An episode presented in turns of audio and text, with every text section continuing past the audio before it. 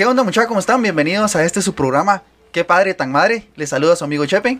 Y nuevamente su amigo Pablo. Hoy salimos un poco de la rutina.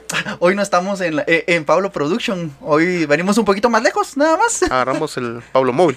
Salimos en la unidad móvil con todo el chunchal y nos venimos a, a hacer un capítulo eh, especial para, creo que para, para, para el programa y para todo lo que hemos hecho hasta el momento. Creo que eh, es para mí un gusto haber compartido ya 14 episodios con, con, ustedes, ¿verdad? Gracias por el tiempo que se han tomado en, en escucharnos, eh, en los comentarios eh, que hemos recibido sobre los, los distintos temas, gracias a las personas que, que semanalmente nos, me, me- me dicen, vos ya escuché el, el, programa, vos y estaba buenísimo, y mira, y, y- y dan su, su, su, su aporte hacia eso, y para ustedes, saludos compañeros.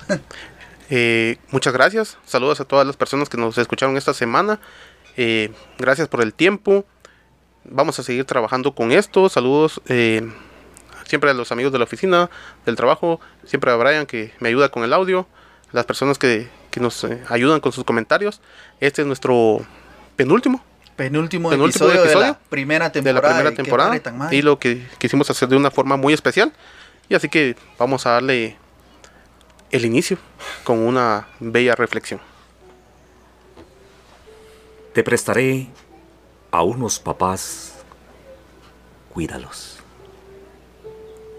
Te prestaré por un tiempo unos padres, para que los ames mientras vivan.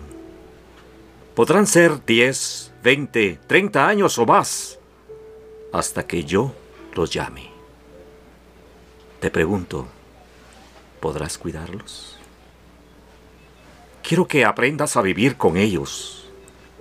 Les he buscado unos hijos y te he elegido a ti. No te ofrezco que se quedaran contigo para siempre. Solo te los presto.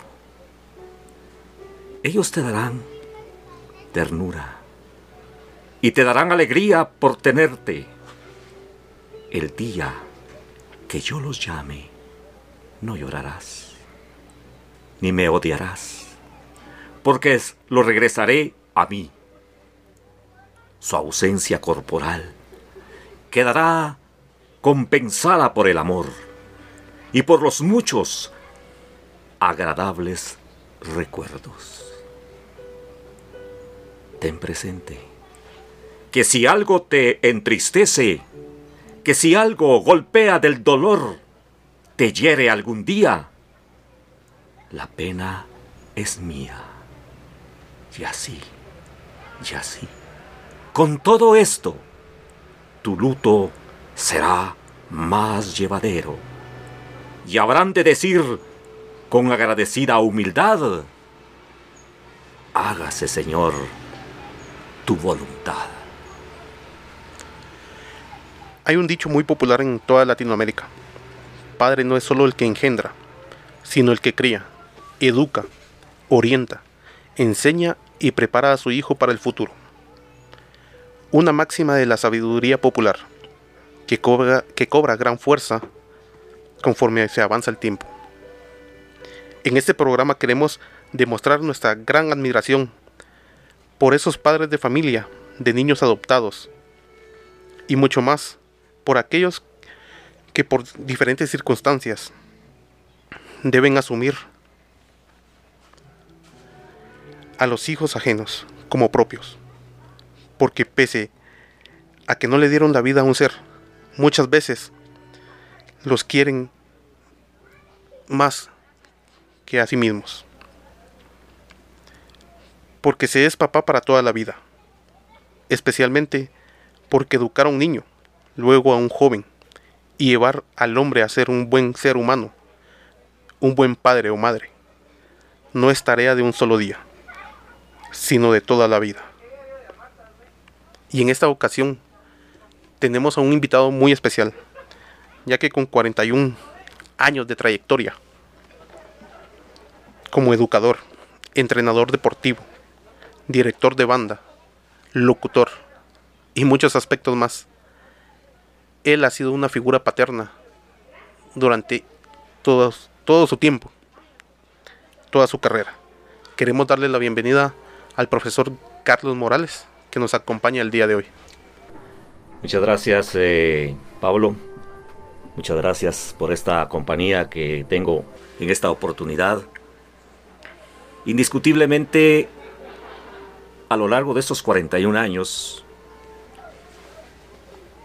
tengo dentro de, mi pensamiento y más que en mi pensamiento, en mi corazón, el recuerdo que un día llegaron al colegio como niños, luego como adolescentes, y vivir ese proceso desde distintos puntos de vista.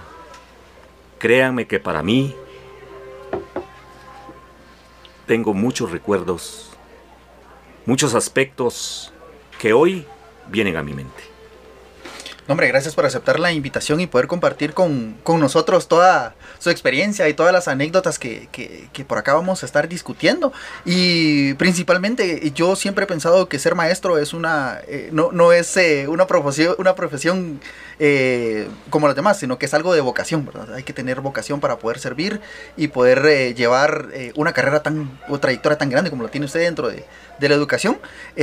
yo que no estudié en el colegio donde, donde usted impartió, siempre lo, he sabido, lo, lo, hemos conocido por distintas actividades, entonces creo que esa parte también es de, e, es de resaltar, ¿no? Es de, es de poder, eh, es poder, de poder eh, compartir el gusto de estar acá con usted. Sí, fíjese que con lo que usted hace mención, eh, tengo una persona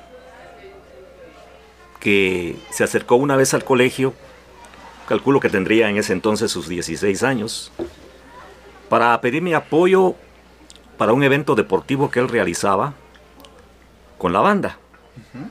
Así, temeroso, un joven de 16 años, se acerca y le digo, sí, con gusto.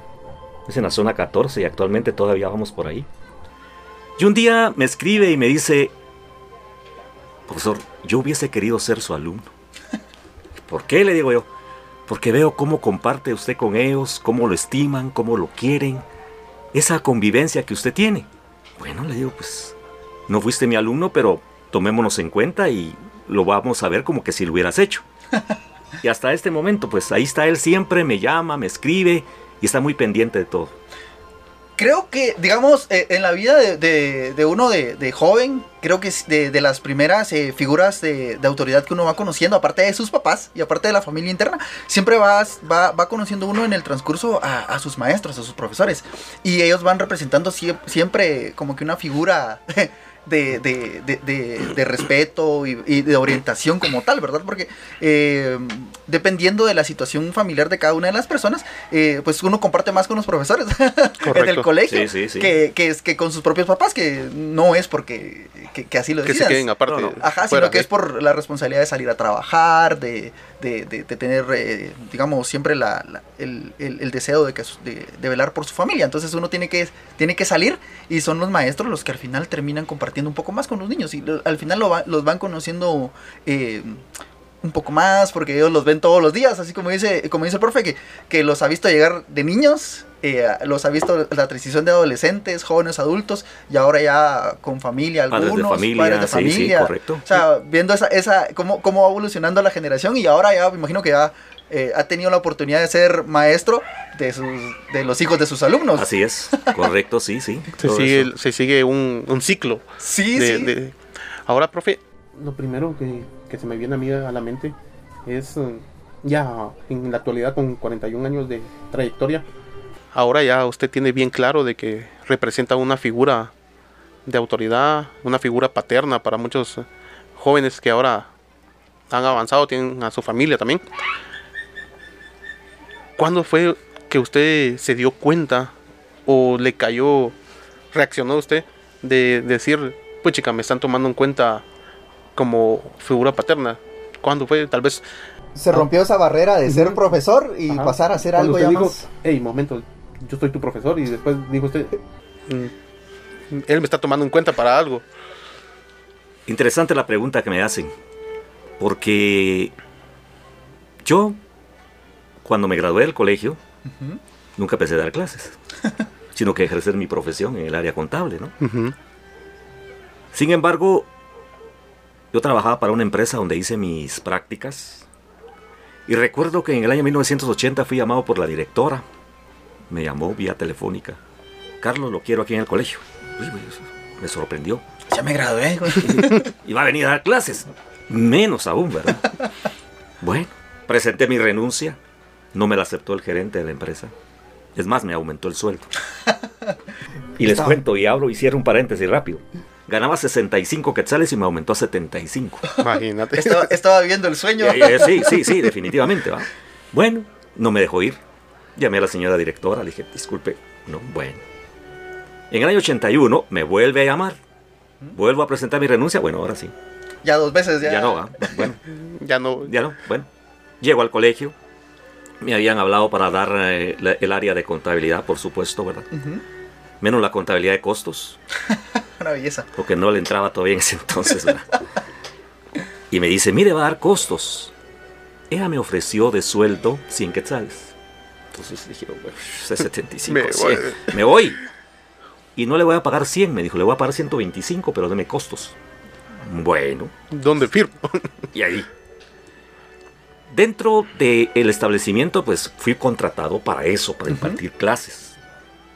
Y siempre me he hecho la pregunta, ¿cómo me llegué a involucrar en lo que hoy tengo a mi cargo? Pues por más que recuerdo y recuerdo, no.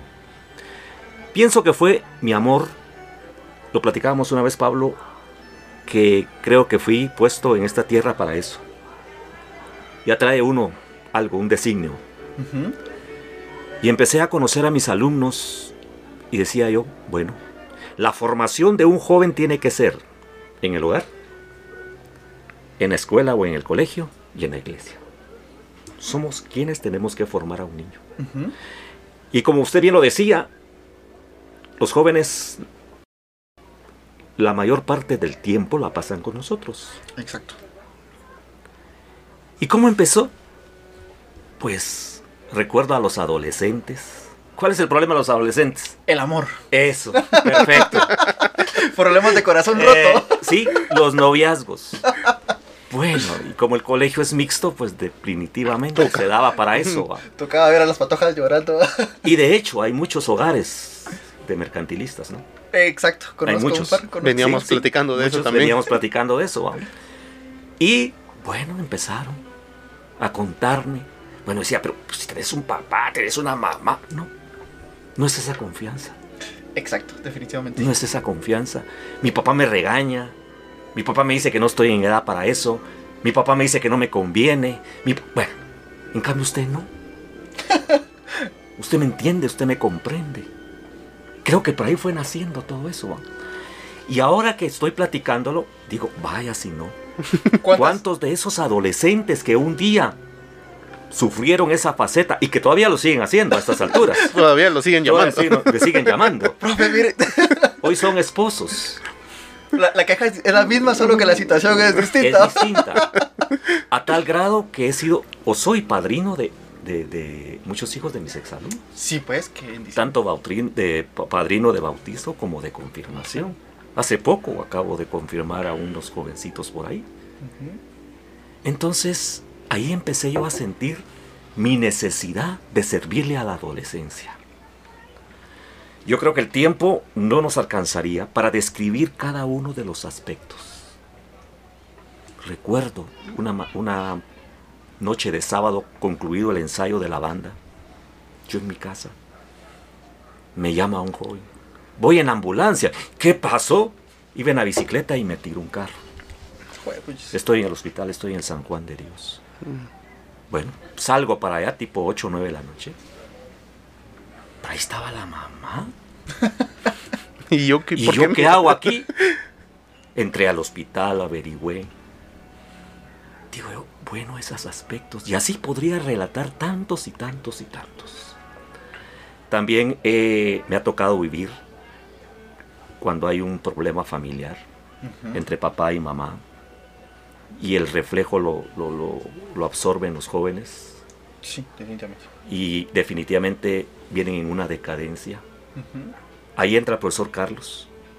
Porque yo soy de la- del, del aspecto, del, de, más bien dicho, pienso de esta forma. Cuando un alumno no está rindiendo, busco las causas. Algún problema tiene que existir. No simplemente que sea Aragán. Y lo he comprobado. Llega el problema. Y entonces no es simplemente que el joven no esté rindiendo académicamente porque no quiere, sino que porque son una serie de problemas. Viene, viene todo eso en cola. Hay, hay factores eh, intrínsecos entre, entre esa, esa situación, ¿verdad? Que, es la que afecta. Y sí, eh, como bien lo decía el, el profe, eh, uno busca esa, esa cercanía con los maestros, porque yo, yo recuerdo en mi caso también haber, haber tenido problemas de corazón y habérselos compartido a, a- a al- a algún profesor en, en su momento. Eh, saludos, profe Estuardo y profe Hamlin, que fueron de las primeras personas, con, de los profesores con los que yo tuve mucha, mucha, mucha Cercanía, afinidad, ajá, ajá. mucha afinidad y poder compartir ese tipo de cosas. Y no es que uno no tenga confianza con sus papás, sino que como yo les decía al profe, a veces habían cosas que a uno le da pena contarle a sus Correcto, papás. así o, es. o por el, como dice, el, el, el que dirán de que otra no te conviene o Vos a- anda a estudiar. Es lo primero estudia, que eso hace. Eso sí. Entonces sí, sí es esa, esa apertura y esa, y esa confianza de, de poder eh, compartir con, con, con los profesores esa- esas etapas. Creo que es, es, eh, muchos hemos tenido esa oportunidad, yo creo que muchos hemos tenido amistades con profesores que, que han marcado una etapa de nuestra vida y, y que haya trascendido, así como, como dice el profe, de, de llegar a ser eh, padrino de, de, de los hijos de, de sus alumnos, eso ya es, ya es un nivel un poco más alto, ¿verdad? Correcto, sí. Eh, entre otras cosas, eh, viene a mi mente el primer comandante general de la banda. Ajá. Hoy reside en Estados Unidos. Eh, hace cuestión de uno o dos años me llama y me dice, quiero que sea mi padrino de boda. Voy a irme a casar allá. Y pues para mí es un honor, claro, por supuesto. Y me nombró padrino de su boda. Él retornó a Estados Unidos, tenemos una relación eh, bastante estrecha. Y ese es otra- otro aspecto. A lo largo de mis 41 años, ya son muchos, pero no se ha perdido la relación. Y aún ya adultos con hijos, casados, ya muchos abuelos. Sí, ya abuelos. Me buscan, Sí, me llaman. ¿Qué hago? Mire tal cosa. Pero, pero, sí, pero, pero, pero. Pues se ha convertido como una parte de la, de la guía o de, de- de ese confidente que todos en algún momento pues hemos tenido, ¿no? Esa, Claro. esa, de esa persona con la que le confiamos ciertas situaciones de nuestra vida para buscar una orientación como tal, ¿verdad? Hay que saber entender al adolescente.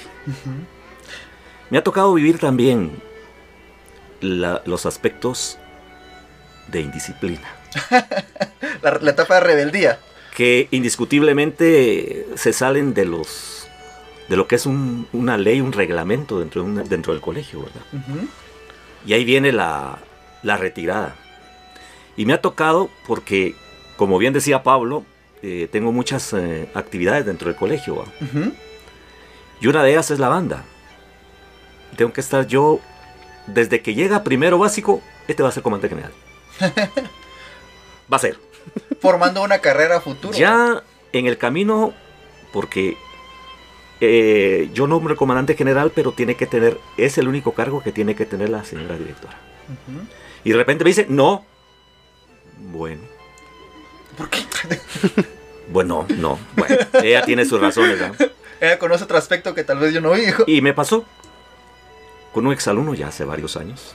Era el candidato.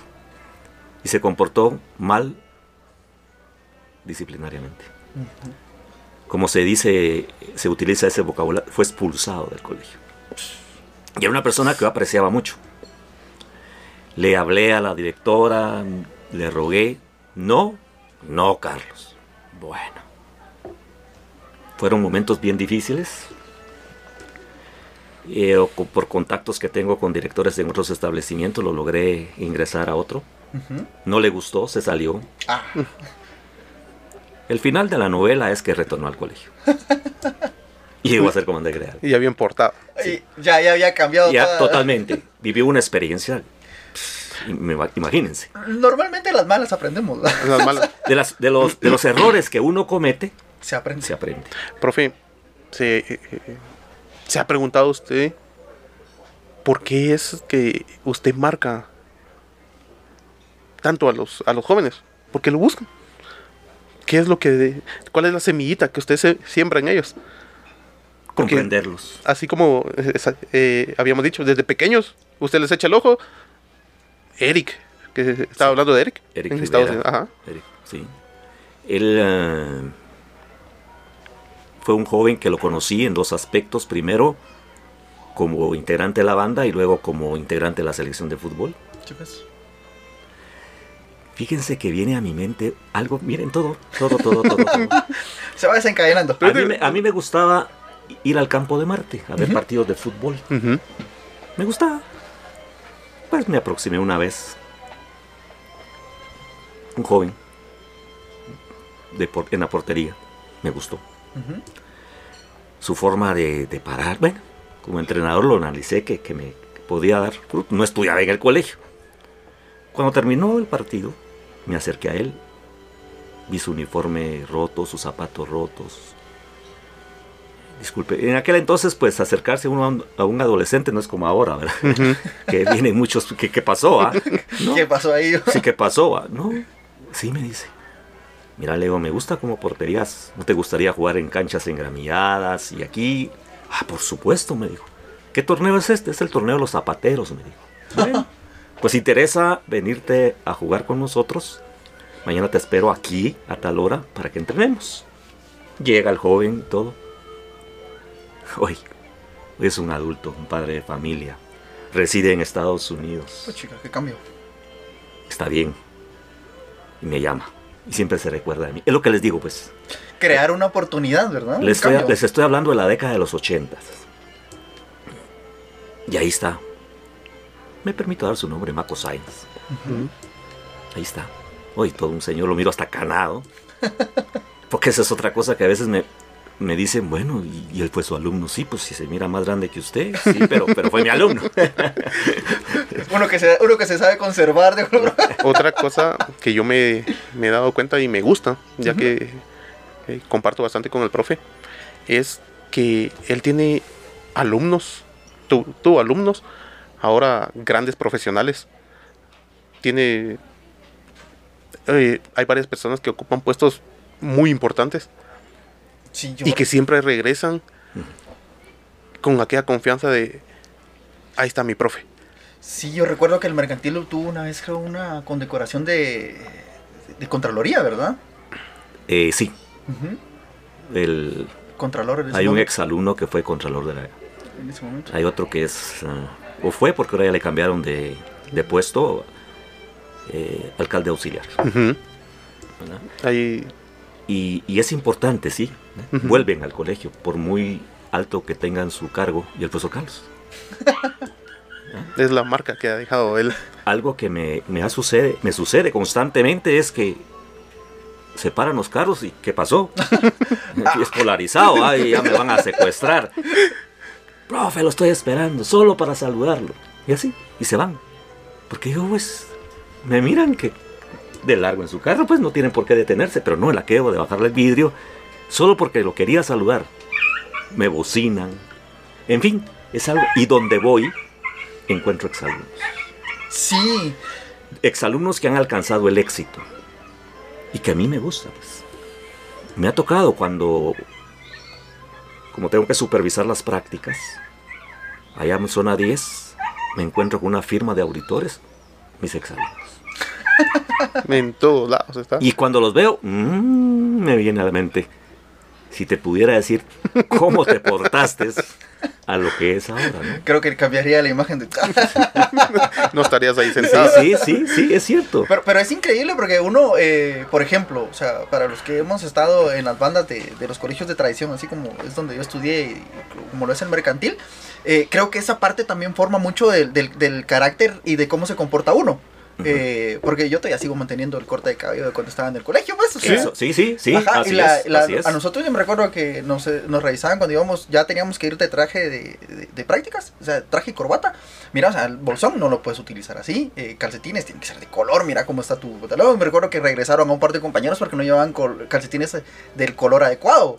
Entonces, todo ese tipo de cosas va formando como cierta Sí. disciplina, disciplina en la persona que si uno la sabe mantener, le ayudan a, en el futuro. Porque al final, eh, todas ese tipo de correcciones no es porque a mí se me ronca la gana que, que, que tiene que ser así, sino que tienen un, un Un- fin. un- un motivo, Hay, hay algo, hay algo más a- adelante, ¿no? Eso. Sí, es cierto. No, eso así todos. es, así es. A mí lo- los calcetines era importante. Sí. Porque a veces llegaban con calcetines blancos. Le digo, bueno, si no sos uh, Michael Jackson, le digo, tienes que ponerte unos. O la corbata. por- De un no, lado. La corbata, O- el, o el saco, el bolso. No. Es que va a llegar un momento en que tiene uno que cambiar, pues. Sí. Y a la larga, pues sirve. Sí. Tengo una pareja, se conocieron en el mercantil y actualmente son esposos. Ujú. Ya son profesionales, por supuesto. Y un día me reúno con la esposa y me dice, ay, profesor, lo que usted hizo con mi esposo. ¿Por qué? Le digo yo. Hay una boda, hay un acontecimiento, una hora antes me tiene. Porque eso ha sido una de mis características, la puntualidad. Eso iba a tocar y ahora no, no somos tan puntuales. Yo no soy tan puntual. A veces que nos vamos a juntar con el profe y llegamos un poquito tarde o ya estamos a la vuelta, ¿va? Una hora. Ya venimos puro. aquí en, en- en correos, pero ponerle en lo que en el trabajo es trato de ser lo más puntual posible. La vestimenta, es, yo me acuerdo muy de las prácticas que van y no se pueden quitar el saco. Y a mí me decían, incluso los sábados, porque yo llegaba, iba a prácticas los sábados y el que la persona que era mi jefe me decía, vení de, de particular. Sí. No. Y a No veces, puedo. a veces me decía, quítate el saco, me decía. No. Y yo pasaba con el saco puesto todo el día. Y me miraban sudando. Y quítate el saco, es que porque eso es así. Que no sé. Cuando ya llegó el profe a supervisarme y lo conocieron, después me dijeron, ya veo el porqué. me hay una razón. Hay una razón del, del porqué. Y son pequeñas cositas que van marcando a los niños jóvenes. Ahorita eh, hay varios ya be- desde bebés, los ha conocido usted. Sí. Y ya, ya- ahorita han avanzado, ya, ya son niños. Sí, desde bebés.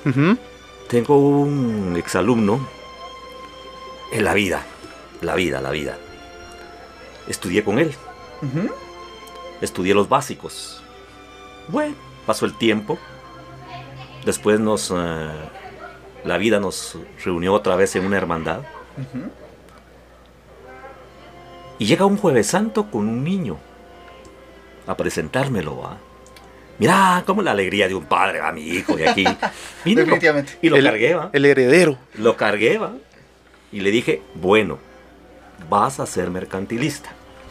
El papá se graduó en otra institución, no me dijo, va a ser de aquí. Bueno, miremos a ver qué pasa. se fue. Lamentablemente él fallece. Él era auditor, pero falleció. Pasó el tiempo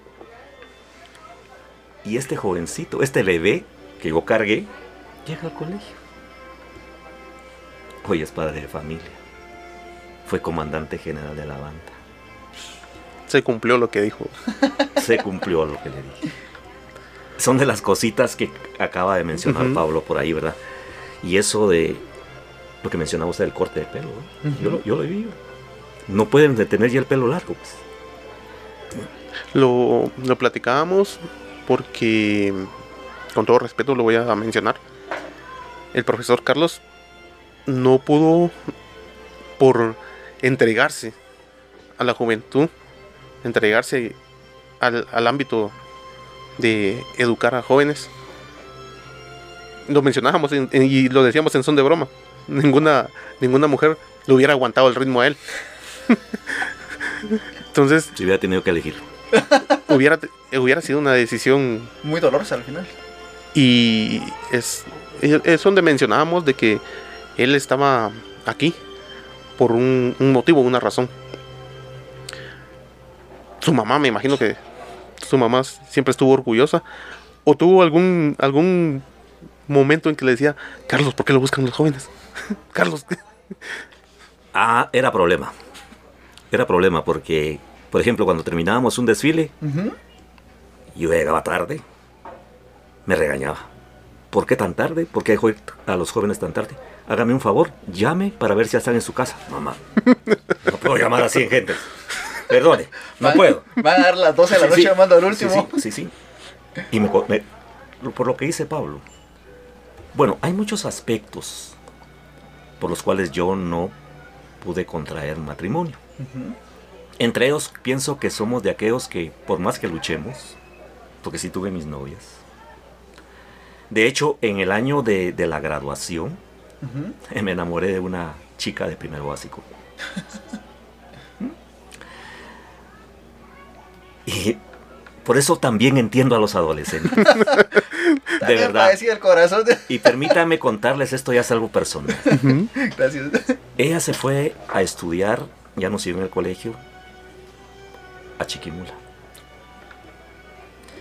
¿Saben qué hacía? Me reportaba enfermo en el trabajo. Y me iba a Chiquimula a verla. ¿Cómo la veía? Salía del colegio, no almorzábamos, estaba con ella. Cuestión de media hora porque tenía que regresar. Sí, sí el viaje. Y en ese, entonces creo que no, el transporte no era tan fluido como ahora, ¿verdad? No, no, ni celulares ni nada. Y ahora ya, a la edad que tengo, me pongo a pensar, ¿qué hubiera pasado un accidente? Se descompone el bus. ¿A qué hora regreso? ¿Cómo, ¿Cómo hago yo para comunicarme a mi casa dónde estoy? Y todas esas son las razones por las cuales yo entiendo a un adolescente. Y así podría yo narrar tantas cosas, pero no se dio. Yo un día le preguntaba a un religioso y me sacó la Biblia, no recuerdo el pasaje que me dice que hay quienes en este mundo están para no casarse, sino que para tener otras misiones. Correcto. Y yo lo entiendo. Luego, cuando llegué al mercantil, aún nada. Porque, como le digo, como hablábamos hace un momento, o el mercantil o mi esposa. Porque de lunes a domingo el mercantil. Por una u otra razón. Y también aparte mis ocupaciones privadas. Pues. Entonces, ¿en qué momento hubiera podido yo dedicarme a mi hogar? Hubiera sido fracaso. Es una, una situación bastante complicada porque el, el, hecho de, tomar bando, de elegir, bueno, es esto, es lo otro, causa un conflicto interno muy grande. Muy grande. Muy grande. sí, sí. Por mucho que me hubiera conseguido una persona que amara, que entendiera el, el mundo de, de, las bandas, del fútbol, de lo que es vivir en el colegio, no me hubiera entendido. Yo pienso que esa es una de las razones por las cuales Dios me puso en esta vida con otra misión. Y la verdad, yo me siento muy satisfecho de haber llegado un día al Liceo Mercantil. No solamente a impartir las clases, sino que a, a estar muy de cerca quizás unos más, otros menos, de la vida de cada uno de ellos. Sí, ahí es donde se hace... Porque he vivido un 15 de septiembre, el comandante general tenía un gravísimo problema con su señora, pero grave, grave, no de enfermedad. Y verlo a él, esos uh, sentimientos encontrados de la emoción de llegar a ser, pero estaba con el corazón más chito, triste. y lo recuerdo. Y todas esas cosas creo que cada día, en vez de irme separando, me fueron acercando más a la juventud. Incrementaron su amor hacia, la, Exacto. hacia lo, que, lo que estaba haciendo y la obra a la que se estaba dedicando. Y poderlo sacar de, de, donde estaban, pues. Porque lo he logrado. Lo he logrado. Y más tarde, porque en el momento no lo entiende muchas veces el adolescente cuando uno trata de, encaminarlos por el camino correcto. Pero más tarde, aquel, gracias, profe. Tenía toda la razón. Tenía toda la razón. Me dice, ay, no, yo no voy a seguir para contador ni para esto, no, no. bueno, es tu decisión. Para mí, tenés el material para hacerlo. No, que me voy a estudiar tal. Bueno, al año regresa. Perdí el año. Voy a estudiar para contador. ¿Y entonces? Lo te lo advertí. Te, hubieras ahorrado un año. porque muchas veces alguien busca una carrera porque se fue la novia para ahí, porque se fue mi mejor amigo, porque es lo que quiere mi mamá, porque es lo que... No, nadie puede intervenir en lo que uno desea estudiar. Esa es la primera base para todo. Porque si no va al fracaso, tiene que gustarle. Yo le digo, vas a estudiar para mecánico, excelente, porque el trabajo no denigra qué bueno, pero vas a estar ya pensando en que te gusta estar con tu ropa llena de grasa, tus manos, todo, porque eso es así. Y si no me gusta, voy a fracasar. ¿A qué horas, va? O sea, no, no te puedes entregar al 100% a algo que no, que, Que que no te no gusta. No, por supuesto que no. Es, yo les comentaba de, a- a- en episodios anteriores de cómo fue que yo terminé estudiando para auditoría. Y, o sea, yo al final, yo quería estudiar otra cosa, pero en el camino me fui enamorando de mi profesión. Y ahorita actualmente, pues, no hay otra cosa que, que disfrute más que hacer mi trabajo. Sí, y en todo aspecto me ha tocado a mí, tanto en lo académico, en lo deportivo, en la banda, todo. Porque nosotros hemos participado en un torneo muy competitivo de fútbol, ¿verdad? Con instituciones que tienen mucho renombre desde el punto de vista futbolístico. Pero a mí me ha gustado competir. Me convertí en entrenador de fútbol, no sé ni cómo. Yo creo que tengo más libros de fútbol que de contabilidad. Porque el primer año me fue re mal. Entonces yo me tuve que empapar de esto. Bueno, me han llegado muy buenos jugadores.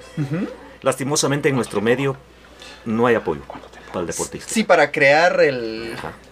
Llegó La carrera uno, futbolística. llegó uno y lo observé. Me dijo, bueno, yo quiero llegar a ser futbolista. Lo llevé al municipio. Entonces todavía estaba vivo don Luis Grill Prieto.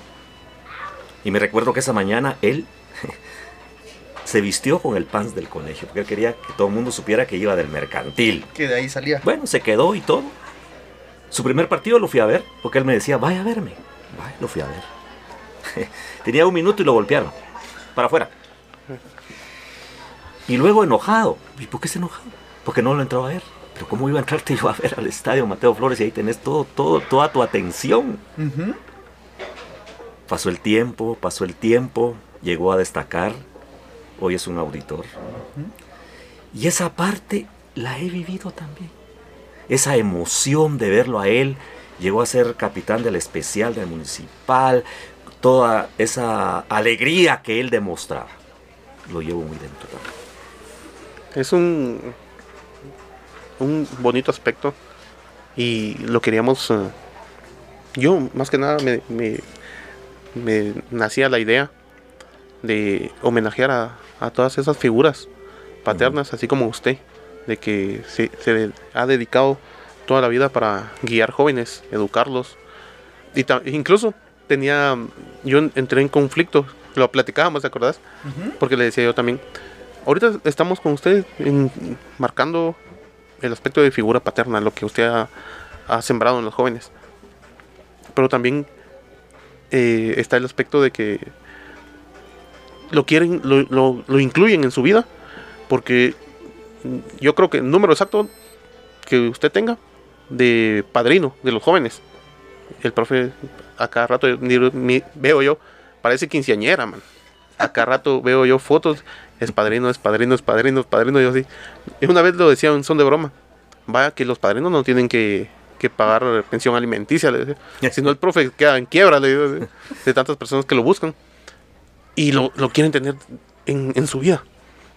No solamente en el aspecto eh, profesional, ya no queda así, sino que me atrevo a mencionar eh, que hay un grupo de jóvenes muy cercanos a él, de que para todo, ya lo incluyen así como que eh, uno va a visitar a su papá, ya están con él a los partidos, Eh, va- hoy va a jugar la selección, ahí están. Para su cumpleaños, te lo mencionaba de que es la casa del profe, no, no sé cómo lo han aguantado tanto en el edificio. Porque como mencionabas vos que parecía fiesta patronal cuando nació tu, tu nena. Para el cumpleaños del profe lo mismo. Entran y entran y entran y entran. Ahorita por la pandemia no, no se puede. Pero entran, entran, entran. Y eso es lo que admiro, me gusta. Y lo mencionábamos que uno de los puntos de este programa es eh, darle voz a, a- esos eh, padres, a, a esos hombres de que calladitos, pero ahí están, ahí están presentes en la, en la vida de, de los jóvenes. Yo creo que el camino del profe está- todavía está para, para largo, ¿va? porque le faltan muchos eh, jóvenes. Ahorita ha sido totalmente diferente. Uno, tal vez uno pensará, lo mencionábamos y me quedé pensando en eso, de uno como está en el colegio, crea confianza Ujú. con su profesor. Y tan fuerte es la semilla que el, que el profe marca en los jóvenes que yo creo que ahora en pandemia, todo por vía Zoom, clases virtuales, lo siguen llamando. Cuando le fui a hacer la propuesta del programa, espérame, me están llamando, espérame, me están llamando. Él atendía llamadas de jóvenes eh, que no eran, no eran consultas de, De clases. de o- clases, sino que eran consultas personales.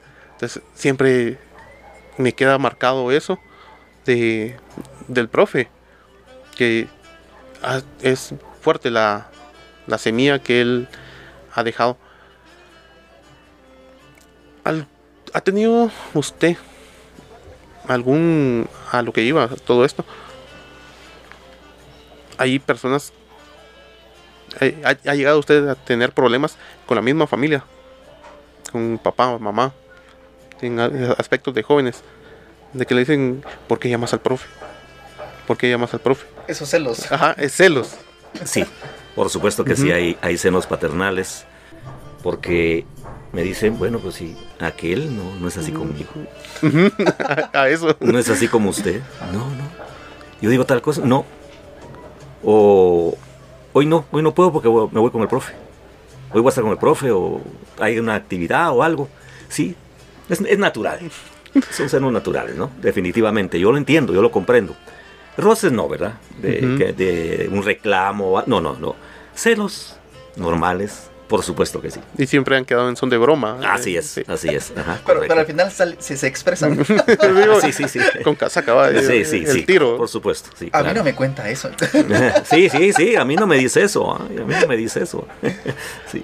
A usted, a usted lo- yo creo que eh, la semillita que, de la que estamos hablando que usted tiene, a usted se la, se la sembró bien su mamá. Sí, yo pienso que fue por parte de mis padres.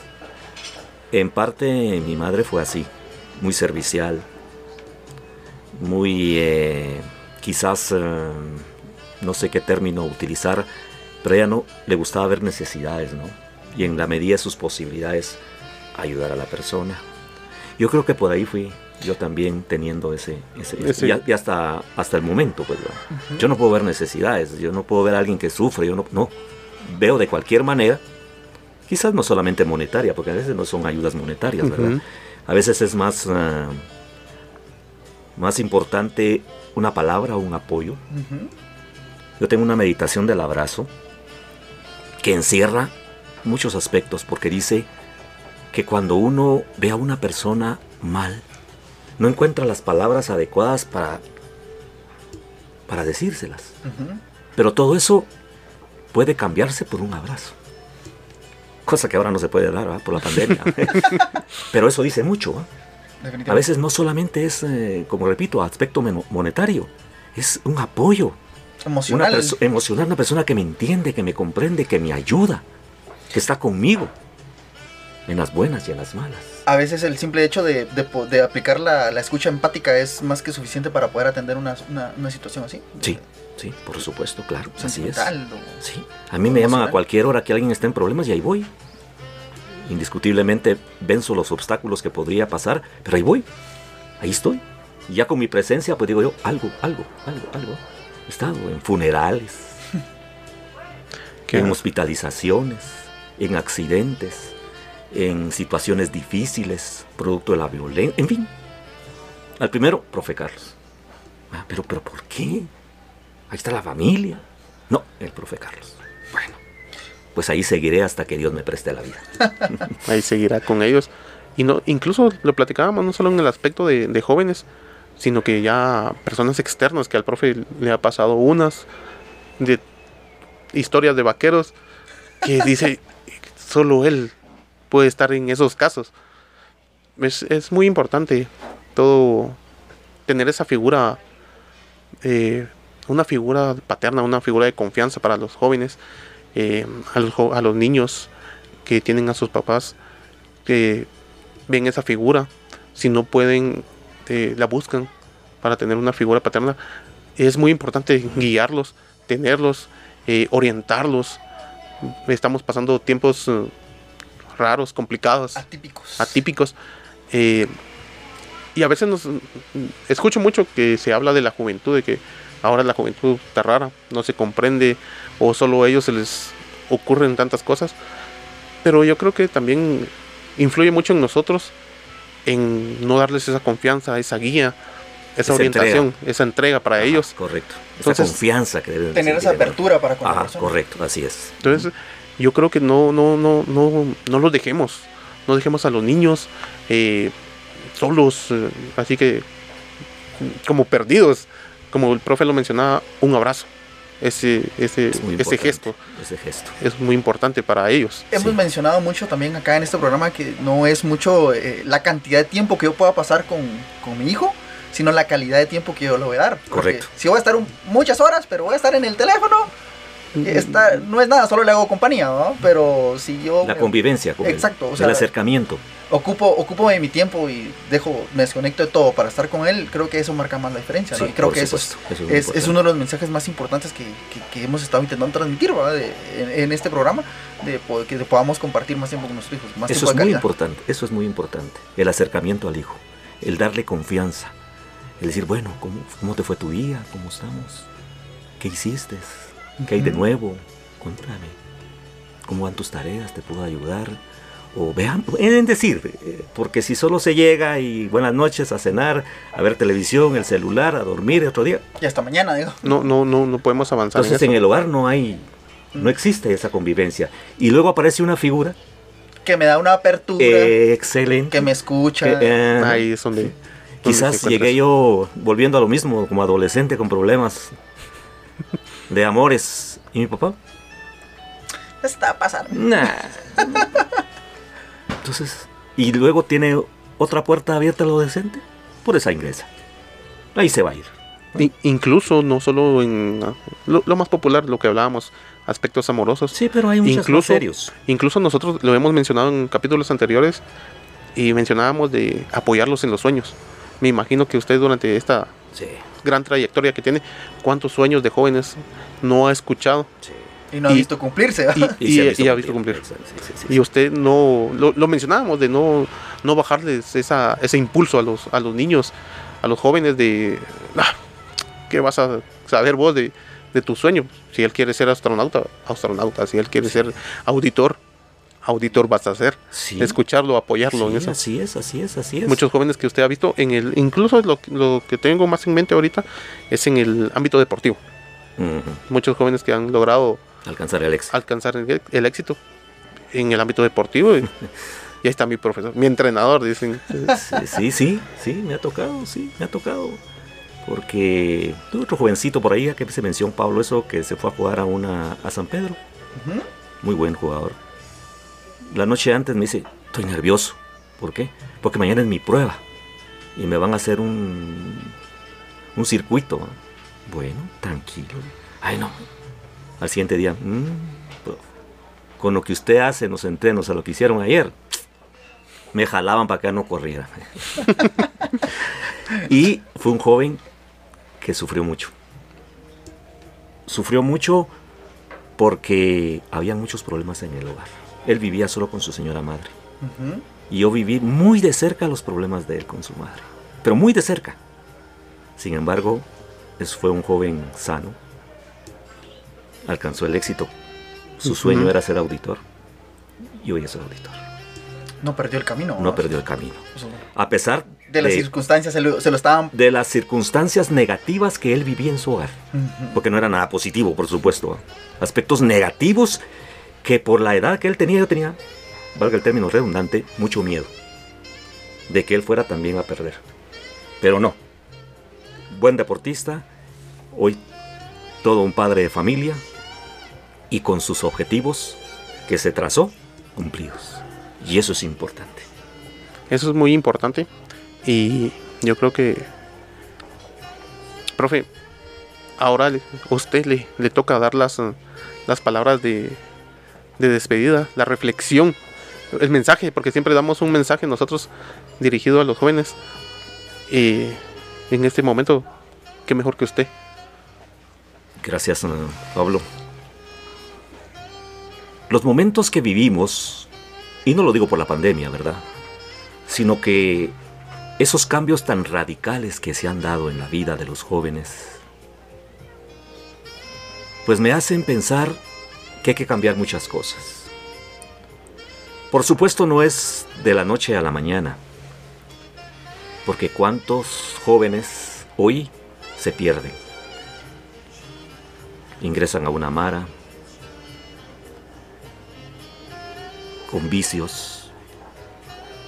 Yo veo por deambular ahí por, por el centro histórico a niñas, que son niñas, con un niño o con una niña en sus brazos porque ya son mamás.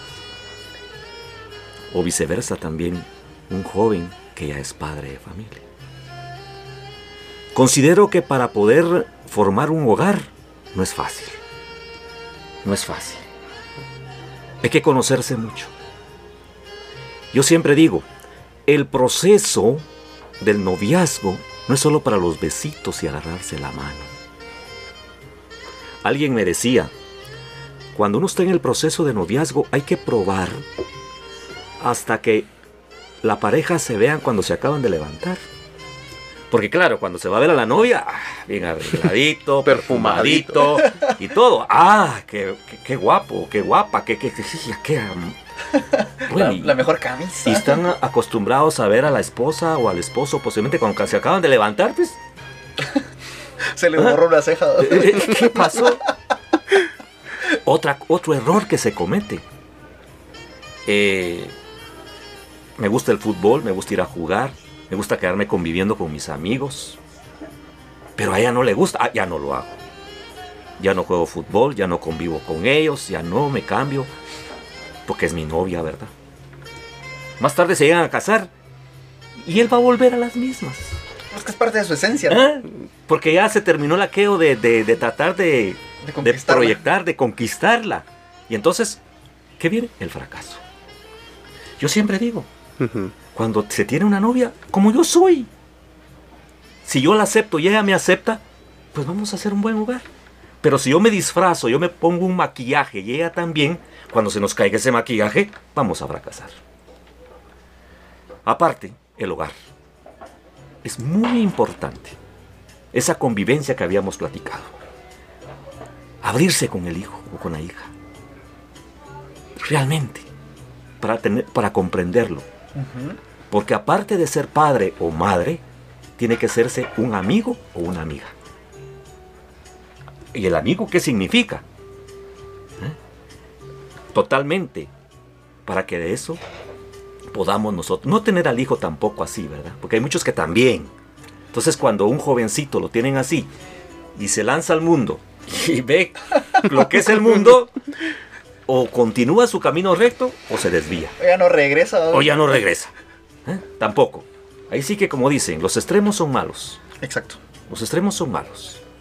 Hay que saber manejar. Hay que saberse conducir como padre de familia. Y considero también que es muy importante en la vida de un joven inculcarle la creencia de un Dios. No hablo de religión, no me gusta. No me gusta hablar ni de religión ni de política. Porque me gusta respetar los criterios. Pero inculcarle en el seno del hogar la religión. Porque no podemos vivir alejado de Dios. Él es el centro de nuestra vida. Y si nosotros estamos con Él, en mi caso, profeso la religión católica. Yo soy apegado a Jesús y a mi madre, a la Virgen María. Porque he visto, he podido vivir toda la bendición que Dios genera. Entonces yo invito a que tengamos a un Dios en medio de nosotros. Yo recuerdo antes, claro, como hemos relatado, los tiempos cambian. Las familias, los tres tiempos lo hacían juntos. ¿Mm? Y antes, la oración y hacer una sobremesa. ¿Mm? Una sobremesa en que, bueno, ¿cómo estuvo el día? Y empezaba aquel diálogo. Ya no. Hoy la mamá almuerza, desayuna una hora, el papá otra, los hijos otros, en la calle, porque así está, así es la vida, pues. ¿eh? Así es la vida. No podemos hacer otros aspectos. Pero sí, la convivencia, tener a un Dios en el centro, dar buenos ejemplos. ¿Ah? Porque no le voy a decir a mi hijo, no fumes si yo estoy fumando. Correcto. ¿Ah? Yo tenía un amigo que todos los días, cuando ingresaba a su casa de su trabajo, la servidumbre le servía un whisky. Era costumbre. un whisky. Su niño más pequeño ya pedía, él no sabía que era whisky, pero ya quería. Le llevaban a él un vasito de agua. Entonces el papá, no. De tajo lo cortó. Es decir, si nosotros le vamos a reflejar al niño, al adolescente, malos hábitos, no podemos pedir nada. Eso es lo que vamos a poner, ¿no? Eso es lo que vamos a tener. Chepe, Pues no, agradecerle su tiempo nuevamente. Eh, gracias, profe Carlos, por tan amena conversación. saludos que quiera mandar. Ay, no puedo. No puedo porque voy a dejar a alguien. Ah, a mí no me mencionó. A mí no me dijo nada. Ahí van los celos, ahí van los celos. Pues, un saludo para todos. De verdad, gracias a todos eh, los que un día fueron mis alumnos, hoy mis exalumnos. Gracias de verdad por siempre tener presente al profesor Carlos. Sin mencionar nombres, todos los que tengan la oportunidad de estar con nosotros, un abrazo muy fraterno. Un saludo muy respetuoso a sus familias. Y yo les digo, siempre sigan adelante. Hay dificultades en el caminar de la vida, por supuesto que las hay.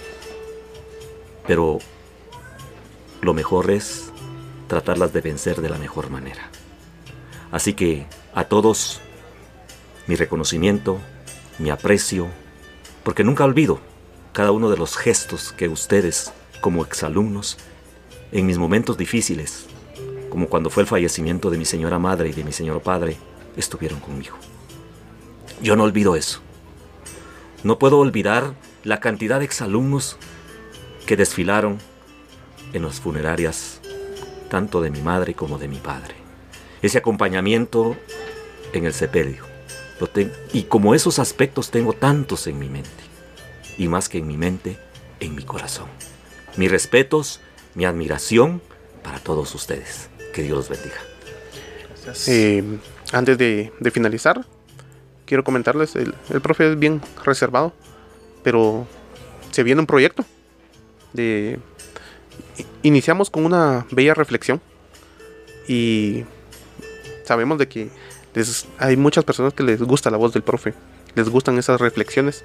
Entonces solo les queremos anticipar de que se viene un proyecto para que todas esas personas tengan esas reflexiones eh, con ellos, que puedan escucharlas, tenerlas. Eh, también, ya ven, eh, muchas personas preguntaban dónde está el profe por lo de la pandemia. Aquí lo tenemos. Eh, Sigue en pie. ah, sigue, Estamos, sigue en pie, sigue eh, al pie del cañón. Aquí lo tenemos. Eh, siempre esperen las noticias porque se vienen proyectos eh, para todos, para otra vez estar cercanos. Vamos a innovar. Antes de despedirnos, la recomendación musical. Esta semana, eh, pues teniendo al, al profe, habíamos pensado, eh, la recomendación musical es Luna en Shelahu, Luna de Shelahu, es la recomendación musical para nosotros y para los chiquillos. el ratón vaquero. Entonces, ya ahora, saben, Ahora, solo una, una breve. No me extiendo más. Porque, bueno, quienes no, no, no nos conocemos, bueno, dirán, ¿por qué la luna es Shelahu? ¿Será porque le gusta al profe? Dos aspectos, y me voy a confesar. Yo creo que nunca lo he dicho. Exclusiva. ¿Por qué la luna es Shelahu? Porque mi señora madre es oriunda de Quetzaltenango. ujú, Y luego el primer concurso de la banda. Vamos a concursar con Luna de Shelahu. Teníamos dos liras. Estábamos preparándonos. Y en ese momento un integrante me reporta que no va a llegar porque se enfermó. Llamo a un integrante y se aprende la Luna de Shelahu. Y se aprendió la Luna de Shelahu. Con esa ganamos el primer concurso de la banda ya hace muchos años. Y por eso Ahora la conocemos como el segundo himno del Liceo Mercantil. Esa es la razón, así muy en breve, porque la luna es Shelahu.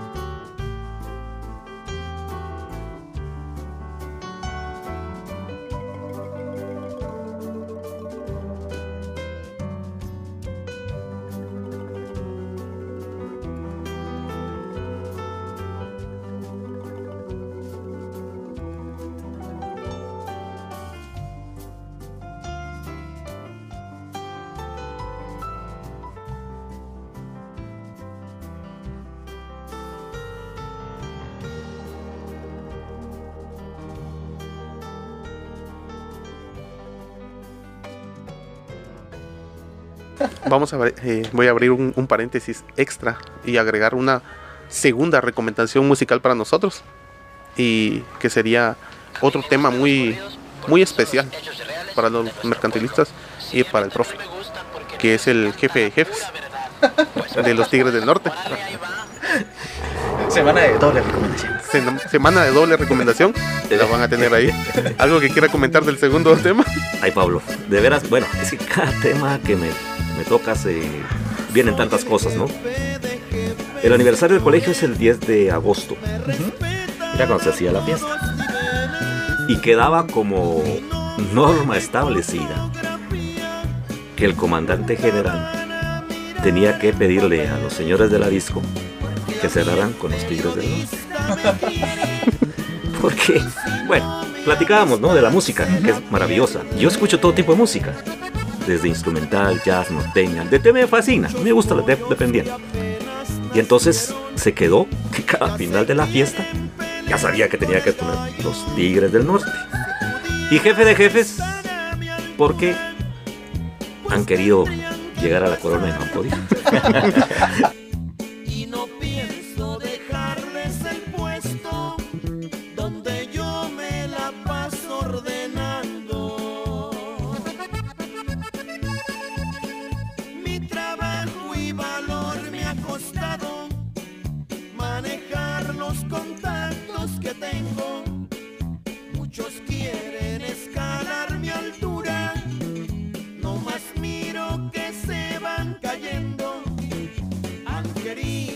arañar mi corona. Los que intentan se han ido muriendo.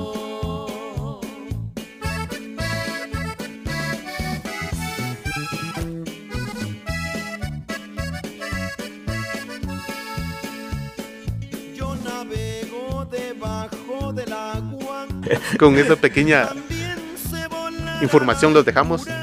Posiblemente después tengamos un programa donde extendamos más estos temas, más la historia de Luna Shelahu, el jefe de jefes. Quedan dudas en el aire, pero ahí los vamos a tener con la semita. Esperen la segunda temporada. Esperen la segunda temporada. Muchas gracias a todas las personas que nos vieron esta temporada. Recuérdense seguirnos en nuestras redes sociales, eh, Instagram, Facebook, eh, en YouTube nos encuentran como Que Padre Tan Madre, en Instagram estamos como Que Padre guion bajo Tan Madre, en Facebook estamos como Que Padre Tan Madre, en YouTube estamos Que Padre punto Tan Madre, recuerden, Ahí déjenos nos- sus nos comentarios y Y ¿Seguimos? síganos. Así que mil gracias, gracias, profe. A ustedes Gracias. muchas gracias y algo que me fascinó, el ambiente de acá. Ahí Ah, estamos, hasta con, hasta con gallitos en fondo, pero qué, qué agradable, ¿no? Eh, Estamos en un sí, lugar sí, sí. maravilloso. Nos ganó, eh, perdón, nos ganó la emoción. Aquí estamos ubicados en El restaurante. el restaurante El Tambor, en la aldea El Hato, en Antigua Guatemala.